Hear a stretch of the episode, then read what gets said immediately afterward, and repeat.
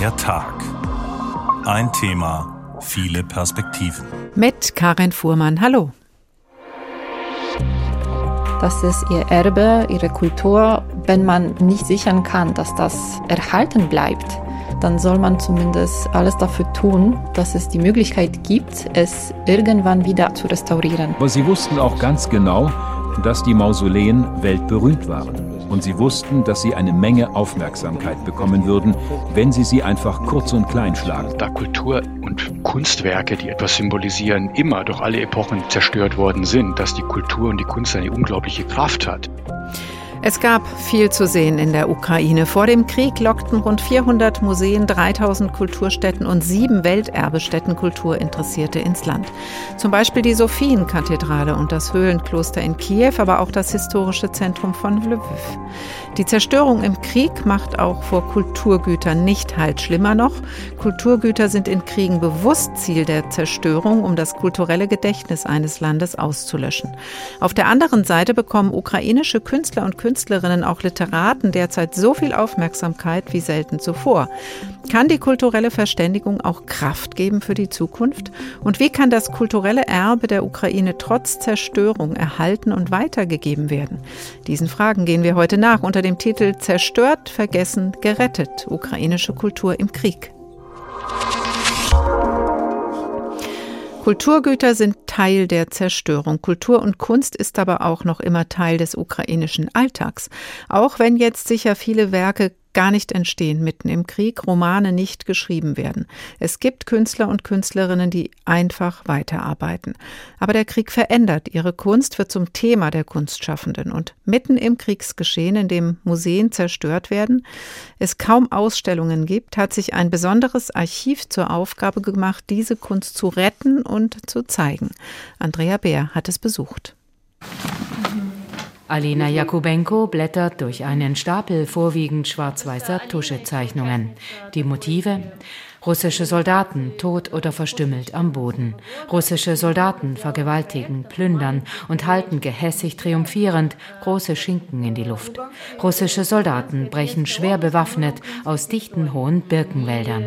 Solche Wälder beeindrucken die 37-Jährige schon im Donbass, wo die russische Besatzung vor acht Jahren beginnt. 2015 und 16 haben wir im Osten mehrere Projekte in Museen gemacht und wir mussten unterwegs immer aufpassen, Russen nicht in die besetzten Gebiete rund um Donetsk und Luhansk zu kommen. Einmal sind wir in einem Birkenwald gelandet und die Bäume dort waren von Artillerieangriffen gespalten. Die Künstlerin mit den kurzen gebleichten Haaren organisiert damals Ausstellungen in den nicht besetzten Gebieten der Regionen Luhansk und Donetsk und ihre Werke hängen im Museum von Lysychansk. Russische Truppen haben die Stadt im Donbass inzwischen besetzt und in Schutt und Asche gelegt. Dort im Museum haben wir fast jeden gekannt und vor kurzem ist es niedergebrannt. Das ist natürlich ein harter Schlag und ein echter Schock für mich. Nicht nur für Alina Jakubenko bedeutet der russische Angriff eine tiefe persönliche und künstlerische Zäsur. Ausstellungen sind reihenweise abgesagt, Ateliers und Galerien bombardiert und viele mussten in dunklen Kellern ausharren und gerieten unter Besatzung. Ohne Nachschub an Farben, Stiften, Pinseln, Papier, Leinwänden oder anderem Bedarf für Malerei, Bildhauerei, digitale oder Fotokunst. Trotzdem ist enorm viel entstanden, sagt Olga Balaschowa, Mitgründerin der regierungsunabhängigen Organisation Museum für zeitgenössische Kunst. Nach der Invasion ist die Kunst in der Ukraine geradezu explodiert. Kunst gegen den Krieg. Und wir haben beschlossen, ein Archiv zu gründen, das Archiv des Militärstaats. Es geht um Kunst von professionellen Künstlerinnen und Künstlern vom 24. Februar an bis zum Ende des Kriegs, der hoffentlich mit unserem Sieg endet. Das Archiv umfasst inzwischen rund 150 Werke, auch von Katja Butschatska. Werke in Brauntönen, auf denen Erde verarbeitet ist. Erde aus Butscha. Einer der Kiewer Vororte, die ab Ende Februar mehrere Wochen lang unter russischer Besatzung litten. Menschen wurden brutal hingerichtet, gefoltert, vergewaltigt, gedemütigt, beraubt. Katja Buchatska. Katja Buchatska hat die Eigenschaft, diese Taubheit und Unfähigkeit, etwas darzustellen, sehr gut ausgedrückt. Den Zustand, in dem wir uns alle befinden. Denn die Erde, das Land, ist ja die Ursache des ganzen Konflikts. Denn darum wird ein Krieg geführt. Für das Recht, auf unserem Land zu leben, für das Recht, hier zu sein, für das Recht dafür zu sterben. Und wenn Katja diese Erde nimmt und damit die Essenz von all dem, dann ist das ein sehr starkes Statement. Auf dem hellen glatten Parkettboden entrollt Olja Balaschowa ein riesiges Ölbild von Wassil Tkatschenko. Ein junger dunkelhaariger Mann liegt leblos auf einer weißen Decke und wird von einem großen schwarzen Hund ratlos beschnüffelt. Das Setting bleibt unklar, doch Tkatschenko floh aus der nun russisch besetzten Hafenstadt Mariupol und seine Eltern sind noch dort. Es ist die erste Ölarbeit des Videokünstlers, erzählt Olja Balaschowa, und ein Selbstporträt. Wie er hätten sich viele schnell umgestellt auf Materialien, die erhältlich oder Arbeitsweisen, die möglich gewesen seien. Viele aus dem Kulturbereich engagieren sich in der humanitären Hilfe, ergänzt Olja. Und auch in dem kleinen Kiewer Galerieraum werden an diesem Vormittag Lebensmitteltüten für Bedürftige gestapelt die Zerstörung und Besatzung von Mariupol oder Lysychansk, der Terror von Butscha und Irpin, die Besatzung von Cherson. Das Archiv wird ein emotionales Gedächtnis des Krieges, so Olja. Doch Alina Jakubenko klingt desillusioniert. Nachrichten sind jetzt viel mächtiger als jede Art von Kunst, sagt sie. Und Kunst? Verliert sie? fragt Olja. Sie verliert vielleicht nicht, aber sie ist hilflos. Ich mache trotzdem weiter, denn etwas anderes kann ich nicht weiter künstlerisch tätig sein. Das beendet nicht den Krieg, aber es dokumentiert, es befreit, es tut gut. Davon sprechen die Künstler und Künstlerinnen in diesem Bericht von Andrea Beer. Das Projekt Weiterschreiben wird von einer ähnlichen Idee getragen. Das preisgekrönte Portal für Literatur aus Kriegs- und Krisengebieten ist ein Projekt der gemeinnützigen Organisation Wir machen das. Das Projekt Weiterschreiben gibt es jetzt auch mit Autorinnen aus der Ukraine. Katharina Stetsevich ist Literatur- und Sprachwissenschaftlerin und Kuratorin von Weiterschreiben Ukraine. Guten Tag, Frau Stetsevich. Guten Tag. Vor fünf Jahren wurde dieses Projekt Weiterschreiben gegründet. Welche Idee stand dahinter? Ja, Weiterschreiben, wie der Titel schon sagt, äh, war die Idee, den Autorinnen und Autoren aus den Kriegsgebieten einen Raum zum Weiterschreiben anzubieten. Das heißt, ich komme in eine Situation, ähm, in der es einfach schwierig wird mit dem Schreiben und das Weiterschreiben hat für Sie und hat auch in dem Projekt mit der Ukraine eine bestimmte Funktion. Welche? Ganz genau. Also im Projekt Weiterschreiben Ukraine sind drei Autorinnen aus der Ukraine vertreten, die aufgrund des äh, großflächigen Angriffs Russlands nach dem 24. Februar 2022 das Land verlassen mussten. Das sind drei Autorinnen, Schriftstellerinnen, äh, Lyrikerinnen, Kinderbuchautorinnen. Zum einen Oksana Stomina aus Mariupol, Darina Hladun aus Bucha und Natalka Snedanko aus Lviv. Und die Idee dieses Projektes war, denen nach der Flucht, nach der Migration einen Raum zu geben, einen sicheren Raum, in dem sie das machen können, was sie in der Ukraine gemacht haben, was sie ihr Leben lang als Beruf ausgeübt haben bis jetzt, nämlich schreiben zu können. Kürzlich hat mir die hier lebende ukrainischstämmige Autorin Mariana Gaponienko bei einer Veranstaltung gesagt, sie kann nicht mehr schreiben. So tief saß erstmal der Schrecken, die Sorge um Freunde, um Freundinnen, Angehörige. Sie ist richtig verstummt. Also es ging nicht mehr. Kennen Sie das auch aus der Zusammenarbeit mit den Autorinnen?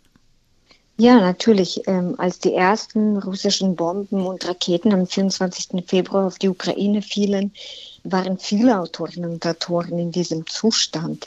Sie sind stumm geworden für einige Zeit, sie wurden gelähmt durch diese Gewalt, äh, durch eine äh, bis jetzt nie dagewesene Situation, äh, obwohl der Krieg in der Ukraine ähm, seit 2014 dauert und in dem Zustand wenige Autoren waren, die zum Beispiel Donbass nach 2014 verlassen haben. Doch jetzt ähm, war, ist die ganze Ukraine betroffen, das ganze Land. Und äh, diese Autoren und Autorinnen sind zwar nach anfänglicher Lähmung ähm, wieder schreibfähig geworden, Doch ich glaube, die epische Form, die Belletristik ist unmöglich geworden und da stimme ich Mariana Naponenko zu. Das habe ich von vielen Autorinnen und Autoren mhm. gehört, wie zum Beispiel Serhii Jadan oder Andrei Kurkov. Und da hilft diese besondere Form, die ja auch eine literarische Form sein kann, nämlich das Briefe schreiben? Ja, natürlich. Ich glaube, dieser Form des Schreibens wohnen einige Besonderheiten inne. Zum einen ist es wichtig, an sich etwas zu produzieren, etwas zu machen, zu schreiben, um zu zeigen, dass man weitermacht, weiterlebt. Und äh, das ist das, was der Aggressor möchte, dass man aufhört zu schreiben, dass man aufhört, in der Sprache zu schreiben, äh, die man vernichten möchte, die man auslöschen möchte.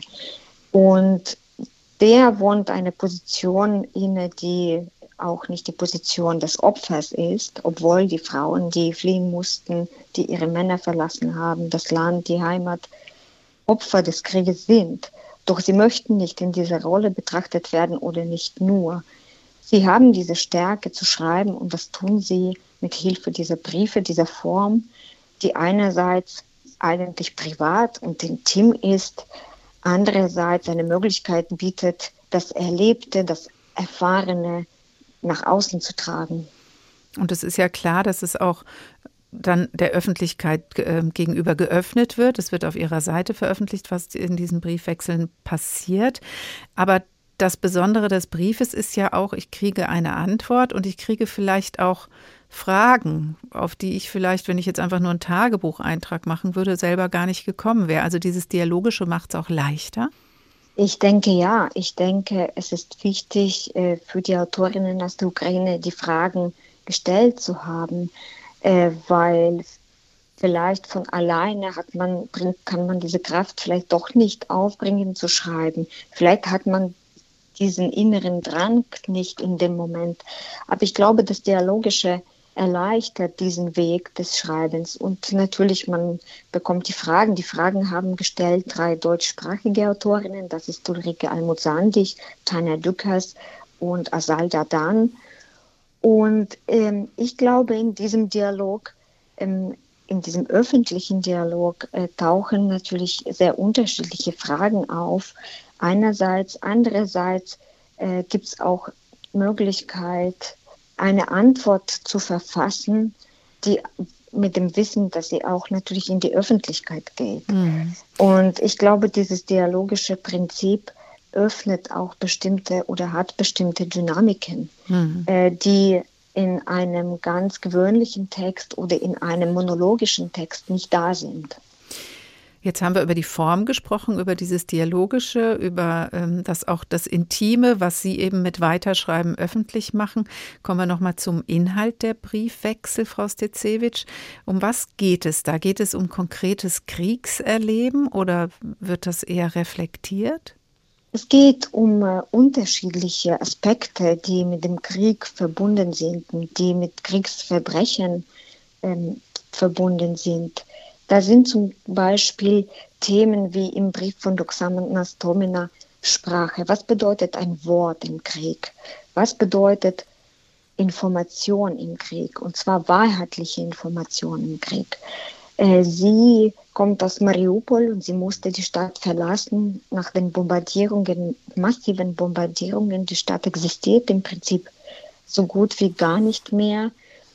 Und sie hat ihren Mann dort verlassen. Er ist jetzt in der russischen Gefangenschaft und sie hat keine Nachrichten von ihm. Und sie reflektiert, was das bedeutet, ein kleines Wort aus zwei Buchstaben zu haben. Ja, ich bin noch am Leben. Was bedeutet Leben? Sie reflektiert in ihrem Text aber auch zum Beispiel das Thema Informationen. Sie waren im Informationsvakuum, als sie bombardiert wurden. Und es, sie wussten nicht, was mit ihnen passiert, was in der Stadt passiert, wo ist die ukrainische Armee, die für sie das Leben und Überleben bedeutet. Äh, Im Brief von Darina Hladun zum Beispiel geht es äh, um kleine Sachen, um kleine Dinge des Lebens, die wir nicht merken, Gebrauchsgegenstände, die plötzlich das Überleben bedeuten, die Schuhe, die plötzlich das Zuhause bedeuten. Und dieses Zuhause reflektiert wiederum Natalka Snedanko in ihrem Brief an Tanja Dukas. Es geht also um Sprache, es geht um Dinge, die auf einmal die Welt bedeuten, möglicherweise was, was man früher als Kleinigkeit angesehen hat. Es geht um den Begriff Zuhause. Das sind ja wirklich philosophische und gleichzeitig persönliche Themen. Wenn Sie sich das so anschauen, was bisher bei diesen drei Briefwechseln passiert ist, es ist ja, wie Sie sagen, persönlich und intim. Ist es auch politisch? Ja, natürlich. Ähm, in diesem privaten, in diesem privaten Briefwechsel, in diesen privaten Texten steckt unglaublich viel Politisches. Denn äh, deutschsprachige Autorinnen wie Ulrike Almut-Sandig und Tanja Dükers stellen politische Fragen. Und abgesehen davon, dass in diesen kleineren Sachen äh, wie Alltagsgegenstände, wie ein Wort natürlich Politik drin steckt, in privaten Erfahrungen Politik steckt, äh, sprechen diese beiden Autorinnen ähm, direkt das politische Geschehen. Ulrike Almut-Sandig spricht zum Beispiel von irritierend schönen Orten, in denen oder im Westen, in denen sie sich äh, befinden. Gleichzeitig sind diese Orte wirklich wenige Flugstunden entfernt. Kiew, die Hauptstadt der Ukraine, ist genauso weit entfernt von Berlin wie zum Beispiel Paris.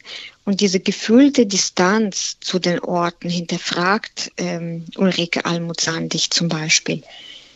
Tanja Dukas wiederum stellt die Fragen an Natalka Snedanko und sie fragt sie, was den Aufenthalt in Deutschland jetzt, in, das, in dem Land, in das Natalka Snedanko fliehen musste, äh, mit ihr macht.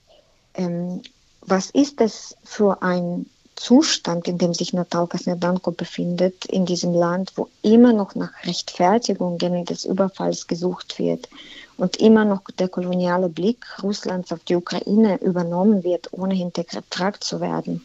Das sind auch Fragen nicht nur an ukrainische Autorinnen, das sind auch politische Fragen an eigene Gesellschaften, die dort gestellt werden. Politische Fragen, persönliche Fragen, Intimität, die öffentlich gemacht wird, das ist dieser Briefwechsel unter dem Titel Weiterschreiben Ukraine. Katharina Stecevich ist Literatur- und Sprachwissenschaftlerin und Kuratorin von Weiterschreiben Ukraine. Vielen Dank. Vielen Dank.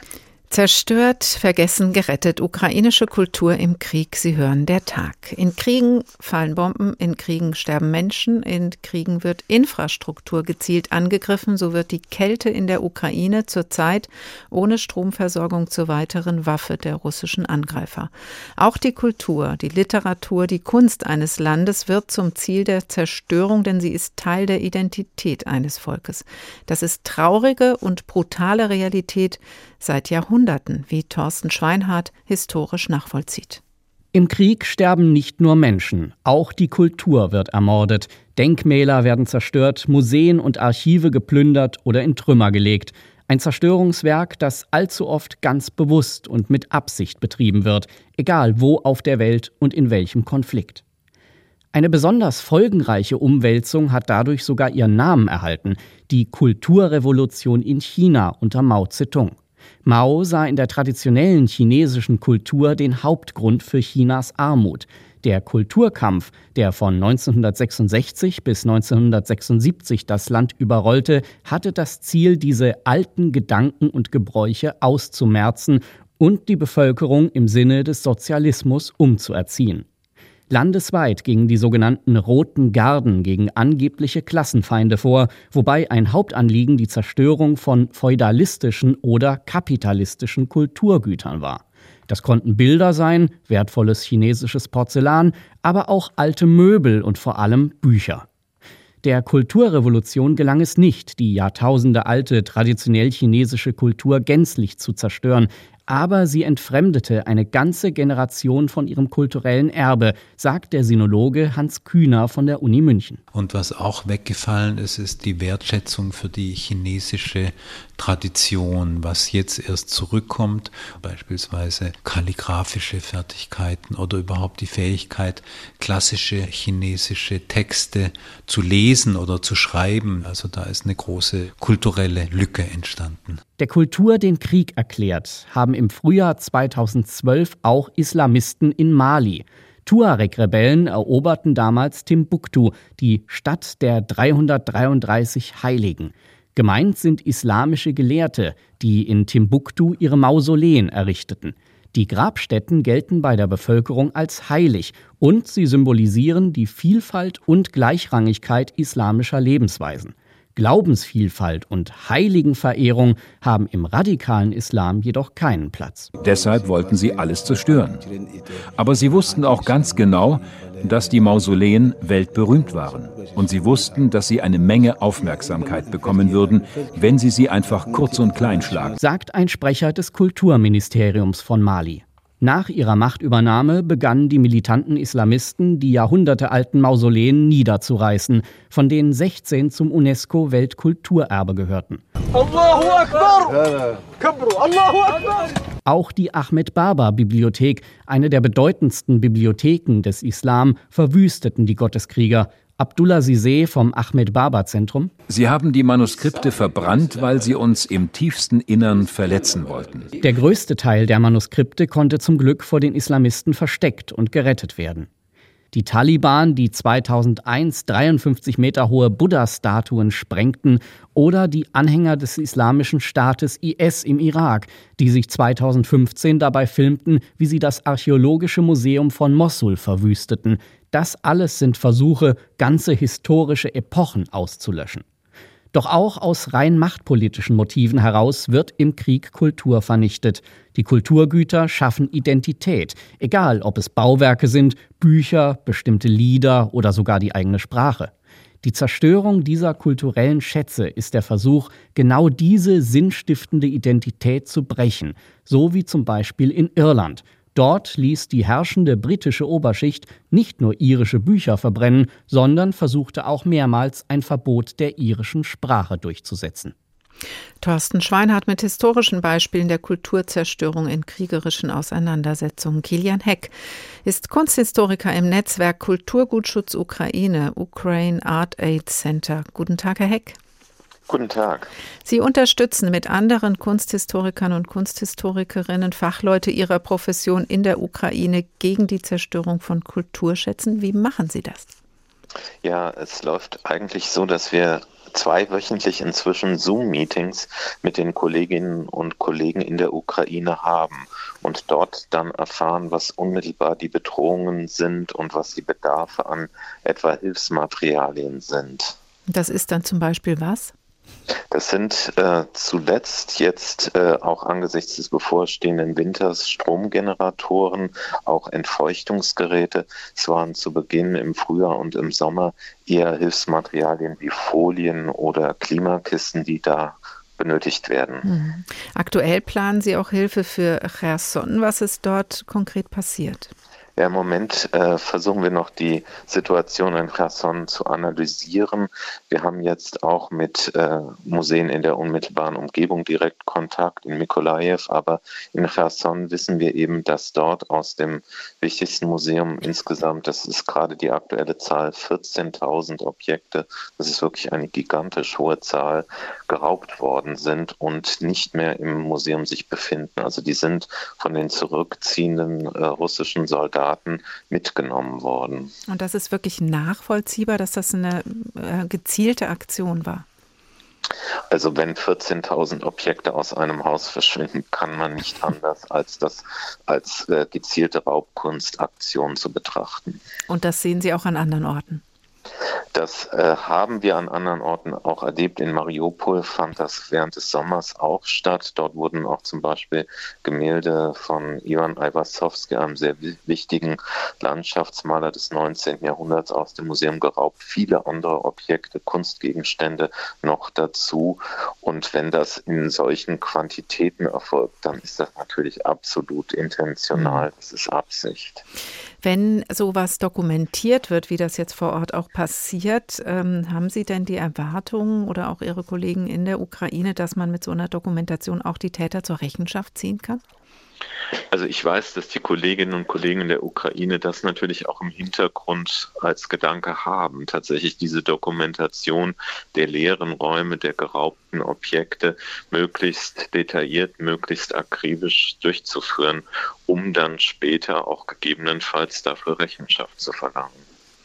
Und wie weit äh, glauben Sie, können Sie denn jetzt auch dafür sorgen mit den Hilfsmaterialien, die Sie liefern, dass eben Kunstobjekte in Museen oder auch im öffentlichen Raum wirklich geschützt werden können?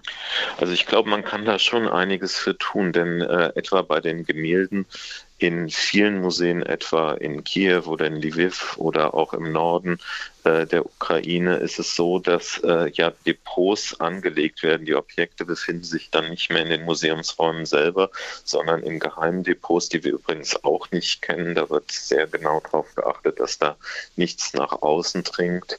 Und äh, Sie können ein Gemälde nicht einfach von der Wand nehmen und in einen äh, Pappkarton stecken. Sie müssen das natürlich akkurat auch klimagerecht verpacken, um, um sie dann in den Depots sicher aufzubewahren, in der Hoffnung, dass sie eines Tages wieder in die Ausstellungsräume mhm. zurückkehren können.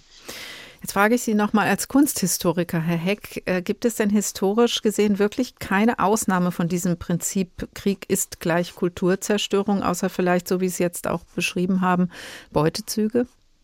Ich würde fast sagen, dass ich keine kenne, sagen, äh, so würde ich antworten. Also es ist leider fast immer damit verbunden, dass in großflächiger Weise Kunstzerstörung stattfindet, Anschläge auf die Kultur. Äh, Sie haben ja vorhin auch in Ihren anderen Beiträgen zu anderen Ländern genau das wiederum äh, geschildert. Also das ist ja ein Stereotyp, der sehr, sehr stark verbreitet ist und der auch tatsächlich mit Auslöschung von kultureller Identität direkt etwas zu tun hat.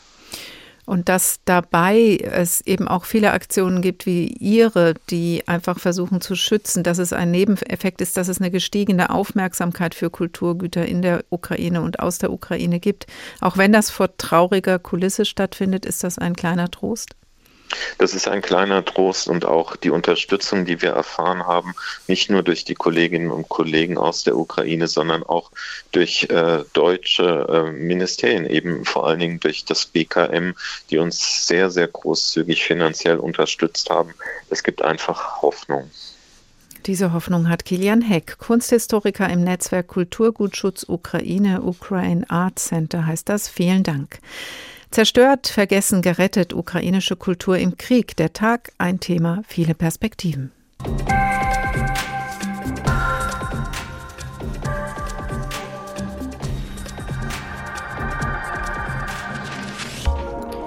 Solange die Liste der Beispiele von Kulturzerstörung so vielfältig auch die Versuche, Kultur und damit ein Teil der Identität von Menschen und der Geschichte eines Landes vor der Vernichtung und Zerstörung zu retten. Vom Projekt Weiterschreiben für ukrainische Autorinnen haben wir schon gehört, auch von den Bemühungen von Kunsthistorikern, Zerstörung zu dokumentieren und Hilfe zu schicken. Auch diese Bemühungen haben eine lange Geschichte. In Marburg gibt es seit mehr als 100 Jahren das Deutsche Dokumentationszentrum für Kunstgeschichte. Es verbindet die Uni mit dem Museum in der Stadt. Seit dem 1. Oktober dieses Jahres hat das Fotoarchiv eine neue Aufgabe. Es werden Bilder von kulturell bedeutenden Bauwerken in der Ukraine gesammelt, um sie, wenn sie im russischen Angriffskrieg beschädigt werden, irgendwann auch wieder aufbauen zu können. Marc Klug hat sich mit dem Leiter des Projekts getroffen. Bis zu 50 historische Gebäude in der Ukraine werden von Christian Bracht und seinem Team akribisch dokumentiert. Etwa eine Kirche in der Nähe von Odessa oder ein Schloss in der Nähe von Kharkiv. Jeweils festgehalten in mehreren hundert Bildern, von der Turmspitze bis hin zu den Stufen im Treppenhaus. Vorerst wird es aber keine öffentliche Ausstellung der Fotos in Marburg geben, sagte Projektleiter Bracht. Mit persönlichen Besuchen kann jeder zu unseren Öffnungszeiten das Bildarchiv besuchen, die digitalen Fotografien hier einsehen. Wir möchten sie aber noch nicht online veröffentlichen, um dem russischen Aggressor nicht mögliche Kriegsziele im Kulturerbebereich zu bieten. Er sagt weiter, genau das sei das Hauptziel des Projekts. Es soll die ukrainische Baukultur schützen. Das Besondere an der Baukultur in der Ukraine ist, dass es immer ein Gemisch gab von unterschiedlichen äh, Völkern, Bautraditionen, etwa die jüdische Kultur. All diese Baustile haben sich in der Ukraine gemischt und haben zu eigenen Formen gefunden. weswegen es uns für so ähm, auch besonders ist, als Kunsthistoriker diese Bauwerke halt zu erfassen. Und das geht, weil jeden Tag neue Bilder von historischen Gebäuden aus der Ukraine in Marburg ankommen. Und zwar von Fotografen, die dort ihr Leben riskieren. Zum einen, weil sie als Soldaten an der Front kämpfen und zum anderen, weil sie in jeder freien Minute zur Kamera greifen. Das beeindruckt auch Kamila Bojarska. Sie arbeitet genau deshalb gerne mit an dem Projekt. Das ist unglaublicher Mut, der dahinter steckt, aber auch so eine gewisse Selbstverständlichkeit. Sie empfinden das zum Teil als eine große Ehre, dass sie etwas dazu beitragen können, um dem Land künftig vielleicht helfen zu können. Das ist ihr Erbe, ihre Kultur. Wenn man nicht sichern kann, dass das erhalten bleibt, dann soll man zumindest alles dafür tun, dass es die Möglichkeit gibt, es irgendwann wieder zu restaurieren. Unterstützt wird das Fotoarchiv in Marburg von der UNESCO-Organisation Blue Shield, die Kriegsschäden an Gebäuden dokumentiert, und vom Leibniz Informationszentrum in Hannover. Dort soll extra dafür eine eigene Datenbank entwickelt werden. Und in Marburg, da wächst eben das Fotoarchiv weiter an. Und das übrigens schon seit 1913. Wir sind eigentlich aus historischen Gründen dazu gekommen und immer schon motiviert aufgrund der Tatsache, dass wir in den beiden Weltkriegen uns auch um Kulturschutz in Form von Fotokampagnen gekümmert haben. Das heißt etwa die Dresdner Frauenkirche wurde noch vor dem Krieg fotografiert und diese Fotos haben wir bei uns im Archiv. Und aufgrund dieser Fotos ist die Dresdner Frauenkirche wiedererstanden. Und damit das auch mit kulturellen Baudenkmälern in der Ukraine möglich ist, unterstützt auch der Bund das Projekt mal noch bis zum 31. Dezember. Das kann aber auch verlängert werden. Christian Bracht hofft aber, dass sein Projekt bald endet, denn das würde heißen, dass der Krieg in der Ukraine vorbei ist. Ukrainische Baukultur schützen und dokumentieren für einen eventuellen Wiederaufbau. Über die Arbeit des Marburger Fotoarchivs ein Bericht von Marc Klug. Es klingt paradox, aber die Tatsache, dass ukrainische Kunst, Kultur, Literatur durch den Krieg massiv bedroht ist, hat den Effekt, dass sie mehr Beachtung findet. Das zeigt auch eine Ausstellung, die gestern in Madrid eröffnet wurde. In Köln ist sie ab Juni zu sehen. Das, was früher einfach unter dem Begriff russische Avantgarde eingeordnet wurde, wird jetzt als ukrainische Moderne in einer eigenen Ausstellung gezeigt. Rita Kersting ist stellvertretende Direktorin des Museum Ludwig in Köln. Für das Museum Ludwig ist diese Ausstellung zur ukrainischen Moderne entstanden, in Kooperation mit dem Museo Thyssen-Bornemisza in Madrid, wo sie zuerst gezeigt wird. Rita Kersting ist zur Ausstellungseröffnung nach Madrid gereist. Guten Tag nach Madrid, Frau Kersting. Guten Tag, Frau Fuhrmann. Sie haben die Ausstellung gestern zum ersten Mal in dieser Zusammenstellung gesehen. Wie war Ihr erster Eindruck? Ist eine starke Ausstellung. Sie ist nicht nur notwendig und wichtig, sondern äh, auch sehr attraktiv und hochinteressant anzuschauen. Mit ja, sehr facettenreichen Bildern, abstrakte Bilder, eher idyllische Landschaften und ganz unterschiedliche Themen, unterschiedliche Herangehensweisen. Klingt nach einer großen Vielfalt. Diese Ausstellung ist ja in Zusammenarbeit mit dem Nationalen Kunstmuseum in Kiew auch entstanden. Wo waren denn die Bilder dort untergebracht? Waren die sicher? Ja, nach dem Angriff im Februar der Russen auf die Ukraine sind die Bilder von den Schausammlungen in den Keller und in die Depots am Museum selber des Nationalmuseums nach unten gebracht worden. Äh, in den ersten zwei Wochen sind die auch tatsächlich die ganze Zeit von meinen Kolleginnen dort am Nationalmuseum sozusagen bewacht und betreut worden. Und es kam sehr schnell die Überlegung auf, eine Ausstellung zur ja, ukrainischen Moderne im Westen zu machen, weil das hier wenig bekannt ist und weil es immer unter russischer Avantgarde subsumiert wird. Und wir haben eine sehr starke Sammlung in diesem Bereich, genauso wie das äh, Museum Thyssen-Bornemisza in Madrid. Und es ist jetzt wirklich interessant, mal zu sehen, was in der Ukraine entstanden ist und welche kulturellen Traditionen da sozusagen wichtig sind und jetzt sichtbar werden erstmals. War denn von Anfang an klar, dass diese Zusammenarbeit gelingt, also dass die Bilder überhaupt aus Kiew rauskommen? Ganz am Anfang des Krieges haben wir gedacht, dass wir es nur mit Werken aus der Diaspora, also aus Privatsammlungen, aus westlichen Sammlungen machen können, äh, weil natürlich nicht daran zu denken war, dass mitten im Krieg das Museum Bilder ausführen würde. Aber im Laufe der Monate ist es eben dann dazu gekommen, dass wir gesagt haben, diese starke Stimme aus der Ukraine muss eigentlich auch selber sprechen. Und es ist dann gelungen durch den Kurator Konstantin Akinscha und die Kuratorin Katja Denisova, die die Ausstellung vorbereitet haben, nicht mit dem Museum zusammenzuarbeiten und diesen Transport zu organisieren, der vor zehn Tagen aus Kiew rausging, über die polnische Grenze, ausgerechnet als äh, diese verirrte äh, Missile auch im polnischen Grenzgebiet runtergegangen ist. Das war ein aufregender Transport, gerade auch zu der Zeit, wo die Infrastruktur auch gerade in Kiew und auch in Lviv nochmal sehr stark bombardiert wurde. Aber es ist alles äh, sehr glücklich und gut hier mhm. angekommen. Ukrainische äh, Kuratoren und Kuratorinnen sind da beteiligt und haben die Kunst begleitet. Jetzt ist sie sicher. Sie haben gerade schon gesagt, das war eine ziemlich schwierige Angelegenheit, auch natürlich gefährliche Angelegenheit für die Bilder. Zum Teil sind in der Ausstellung in Köln dann aber auch Bilder aus der Sammlung des Museum Ludwig zu sehen, die dann früher zur russischen Avantgarde gezählt wurden, wie Sie es auch gerade von den anderen Bildern berichtet haben. Warum werden die jetzt neu eingeordnet? Warum muss man jetzt von der ukrainischen Moderne sprechen?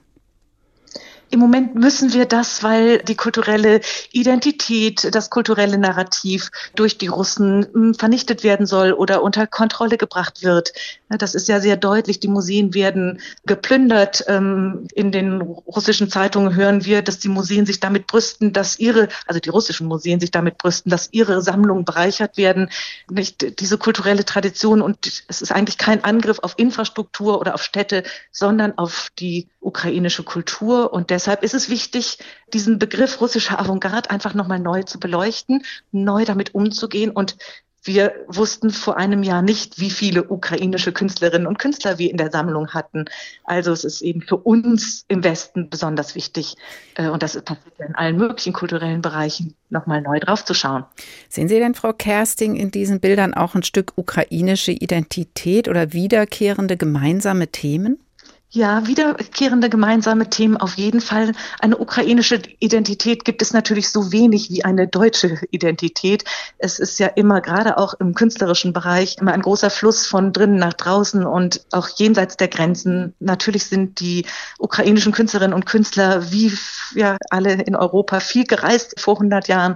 Sie waren mit Paris, mit München, mit Moskau, St. Petersburg eng verbunden und das, diese Einflüsse sieht man in dieser Ausstellung natürlich auch, aber es gibt wiederkehrende Themen wie zum Beispiel ukrainische Volkskunst, eine bäuerliche landwirtschaftliche Kultur. Es gibt die Kulturliga, ein jüdischer Künstlerbund, der sich mit Pogromen Anfang der 20er Jahre beschäftigt hat, aber eben auch Elisitzky ist dann von Moskau nach Kiew gereist, also Zusammenschlüsse und Ausstellungen, die gemeinsam in Kiew veranstaltet wurden. Auch dann, nachdem Kharkiv zu Kharkov, nämlich dann sowjetische Hauptstadt nach der Besetzung der Ukraine, nachdem es ja eine kurze Zeit der Unabhängigkeit gab, vor 100 Jahren zur Hauptstadt gemacht wurde. Und auch da gab es dann Künstler, die die Revolution, die die Bolschewiken herzlich äh, empfangen haben und an der Revolution mitwirken wollten. Das hat sich aber nach äh, spätestens zehn Jahren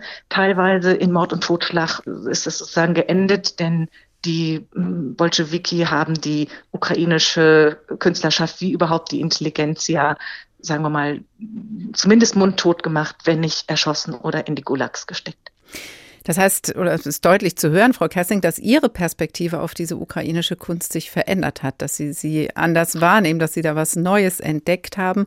Glauben Sie, dass das. Ich nehme sie zum ersten Mal wahr. Hm, das ist ja super Ich nehme spannend. sie zum ersten ja. Mal wahr, ja. Und glauben Sie, dass das eben auch aus diesem Grund und auch hinter, vor dem Hintergrund der aktuellen Situation einfach eine neue, sag auch mal, eine Chance ist für diese ukrainische Kunst entdeckt zu werden, auch von anderen, auch von Ihren Zuschauern und Ihren Besuchern und Besucherinnen? Das Museum Ludwig veranstaltet diese Reihe im Rahmen von Hier und Jetzt. Hier und Jetzt ist ein experimentelles Format. Da gucken wir auf ja, althergebrachte Museumskonventionen und untersuchen sie nochmal. Und es ist jetzt eben genau jetzt die Zeit, nach neun Monaten Angriffskrieg auf die Ukraine, sagen, die Frage zu stellen nach der russischen Avantgarde und äh, ja, dieser sehr speziellen, auch eigenen Identität. Was ist in diesem heutigen Territorium der Ukraine, die ja aber auch vor 100 Jahren schon mal, jedenfalls für kurze Zeit unabhängig unabhängig war, entstanden. Und wir werden das auch bereichern mit einer jungen Position, Daria Kolzowa, die mit ihrer dieser eigenen Tradition, Kubofuturismus, Alexandra Exter nochmal neu umgehen wird, sozusagen aus der Sicht einer Künstlerin, die im Krieg lebt. Rita Kersting vom Museum Ludwig in Köln, vielen Dank. Ab Juni ist die Ausstellung zur ukrainischen Moderne dann erweitert um weitere Werke im Museum Ludwig in Köln zu sehen. Zerstört, vergessen, gerettet, ukrainische Kultur im Krieg. Sie hören der Tag. Dass Kunst und Kultur zur Zielscheibe wird, schafft also neue Aufmerksamkeit und verändert die Kunst, gibt ihr auch neue Themen. Auch das ist die Geschichte der Angriffe auf die Kultur im Krieg. Und dass Kriegstreiber und Diktatoren Bücher, Bilder und Statuen, Kirchen, Museen und Moscheen überhaupt als Möglichkeit sehen, den Gegner zu verletzen, zu verwunden, zu zerstören, zeugt ja auch von der Energie, die in Kulturgütern steckt. Christoph Keppeler hat einige Beispiele zusammengetragen. Es ist nichts Neues, dass Eroberer die Kultur des eroberten Landes ausrotten wollen, erklärte Hermann Parzinger, Präsident der Stiftung Preußischer Kulturbesitz, im vergangenen Jahr im Deutschlandfunk. Das zeigt ja eines auch, da Kultur und Kunstwerke, die etwas symbolisieren, immer durch alle Epochen zerstört worden sind, dass die Kultur und die Kunst eine unglaubliche Kraft hat, ja? dass also äh, unglaubliche Energien aufgewandt wurden, um sie zu zerstören, Kulturdenkmäler zu zerstören, um gewisse äh, Umbrüche irreversibel zu machen. In den Bürgerkriegen in Jugoslawien in den 90er Jahren ermordeten muslimische Bosnier, katholische Kroaten und orthodoxe Serben sich gegenseitig in ethnischen Säuberungen. Und dazu zerstörten sie gegenseitig Kirchen und Moscheen und die Kunstwerke darin. Menschen, Baudenkmäler, Gotteshäuser, Bücher, Bilder, die Sprache. Nichts soll mehr übrig bleiben. Seit Jahrtausenden zerstören Eroberer das, was sie erobert haben. Heute unbekannte sibirische Machthaber, die Maya in Mittelamerika. China wolle, sagen Wissenschaftler, das kulturelle Gedächtnis der Uiguren in der Provinz Xinjiang auslöschen. Die Nazis hatten den Plan, das Judentum auszurotten. Sechs Millionen Menschen wurden im Holocaust ermordet. Jüdische Friedhöfe wurden zerstört, die Grabsteine verächtlich als Baumaterial verwendet. Kurz nach ihrer Machtergreifung schon begannen sie Bücher zu verbrennen, alle, die ihrer Ideologie widersprachen. Für Achtung und Ehrfurcht vor dem unsterblichen deutschen Volksgeist verschlinge Flamme auf die Schriften der Tucholsky und Ossietzky. Immer wieder auch haben Machthaber versucht, Bevölkerungen, die erobert waren oder nach Unabhängigkeit strebten, dadurch zu unterdrücken, dass sie deren Sprache verboten. Als Kastilien Anfang des 18. Jahrhunderts Katalonien erobert hatte, wurde die katalanische Sprache verboten. Spaniens Diktator Franco verbot sie erneut nach seinem Sieg 1939 gegen die Republikaner. Katalanisch oder Baskisch konnten im Franco-Spanien nur heimlich gesprochen werden. Meist aber überlebten die Kulturen, die ausgerottet werden sollten. Und Zerstörung von Kulturerbe ist mittlerweile nichts mehr, was die Menschheit einfach gezwungenermaßen toleriert. 2016 wurde der Islamist Ahmed al-Faqi al-Mahdi in Den Haag vom Internationalen Gerichtshof wegen der Zerstörungen in Timbuktu zu neun Jahren Haft verurteilt. Es war das erste Mal, dass die Zerstörung von Kulturstätten als Kriegsverbrechen gewertet wurde. Kulturzerstörung ist ein Kriegsverbrechen. In diesem Fall sagt das sogar der Internationale Strafgerichtshof. Ein Bericht von Christoph Keppeler.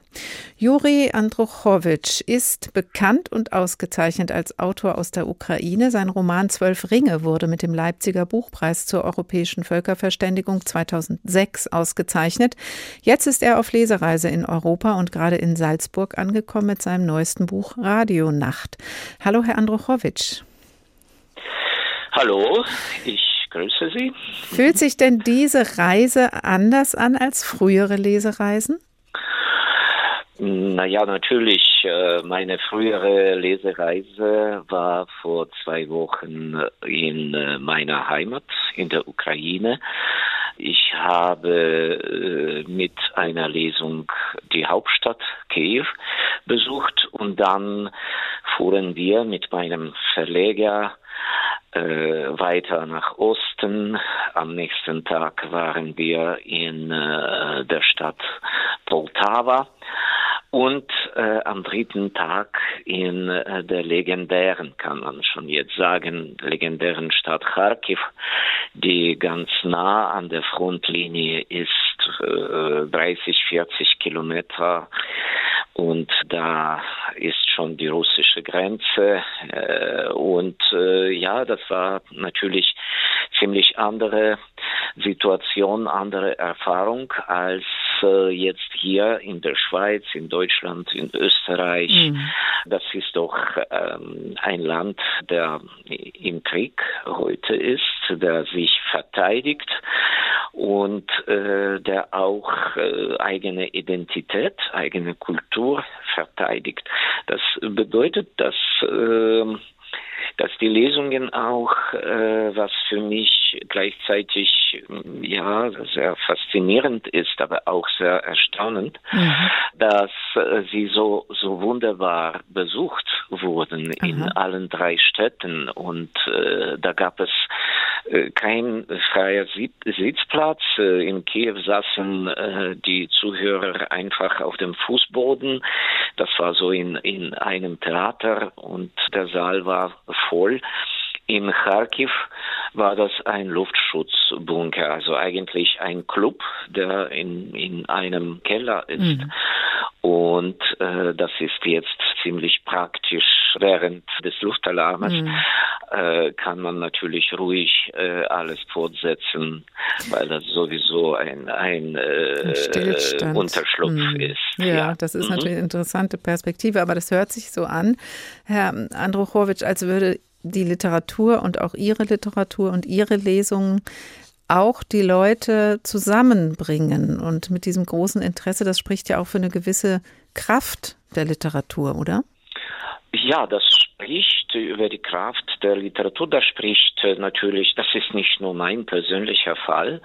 Äh, in Kharkiv äh, hat unseres Treffen mein Kollege und Freund Serhii Jadan moderiert, der auch dieses Jahr in Deutschland den Buchpreis von Frankfurt bekommen hat. Und ja, seine Anwesenheit war auch wichtig. Und äh, ja, das sind, glaube ich, solche Zeichen mhm. der Hoffnung, dass die Leute nicht nur über die unmittelbare Kriegsgefahr denken, nicht nur über die, die Panzer oder die äh, Bombardements, sondern auch äh, über die Bücher, über die Texte. Und äh, ich habe äh, alles, was ich äh, auf dieser Reise äh, gelesen habe, kommt aus äh, meinem künftigen Buch. Das waren die äh, sozusagen die Lesepremieren. Äh, das hat auch das Interesse äh, irgendwie höher, höher mhm. gemacht. Mhm. Ja. Aber hier in Österreich, Deutschland, in der Schweiz ähm, erleben Sie nicht ein gesteigertes Interesse oder vielleicht auch andere Fragen? Ja, die, die Säle sind auch voll. Eigentlich äh, meistens äh, habe ich sehr viel Publikum. Ich habe natürlich ein bisschen andere äh, Aufgabe, äh, ein Buch äh, vorzustellen, das äh, schon äh, bei mir seit Jahren fertig ist. Und das ist ein bisschen wie äh, eine Rückkehr in mein früheres Schreiben. Die Zeit vor dem Krieg auch. Mhm. Ja, ja. Und was natürlich für diese Lesereise in diesem Jahr sehr äh, sozusagen wichtig ist, äh, da gibt es ständig auch äh, die Leute aus der Ukraine. Mhm. Äh, wenn sie auch äh, kein Deutsch verstehen, weil sie absolut äh, Neuankömmlinge hier in deutschsprachigen Ländern sind, kommen sie sowieso, um äh, ein bisschen auf Ukrainisch zu hören. Und äh, das ist auch eine Art äh, Solidarität, dass sie alles jetzt, alle Kulturveranstaltungen jetzt besuchen, wo es um die Ukraine geht oder ein ukrainischer Autor äh, auftritt. Und äh, ja, das ist, das ist rührend und äh, das ist schön. Mhm. Jetzt äh, haben Sie gerade gesagt, in der Ukraine, Herr Andruchowitsch, haben Sie Texte gelesen, die noch erscheinen werden. Ähm, ich habe vorhin äh, in unserer Sendung mit einer Kuratorin eines Projektes gesprochen, die Autoren und Autorinnen aus der Ukraine hilft, weiterzuschreiben, weil viele von ihnen sagen, wir sind verstummt angesichts dieses Schreckens, angesichts der Sorge um Angehörige oder um uns selbst oder der einfach durch dieses Erleben der Flucht. Und es verschlägt manchen die Sprache. Ihnen offensichtlich nicht? Ich hatte schon diese Periode, also eigentlich äh, die ersten Wochen, äh, die ersten zwei Monate des Krieges äh, hatte ich keine Möglichkeit, mein Buch weiter zu schreiben.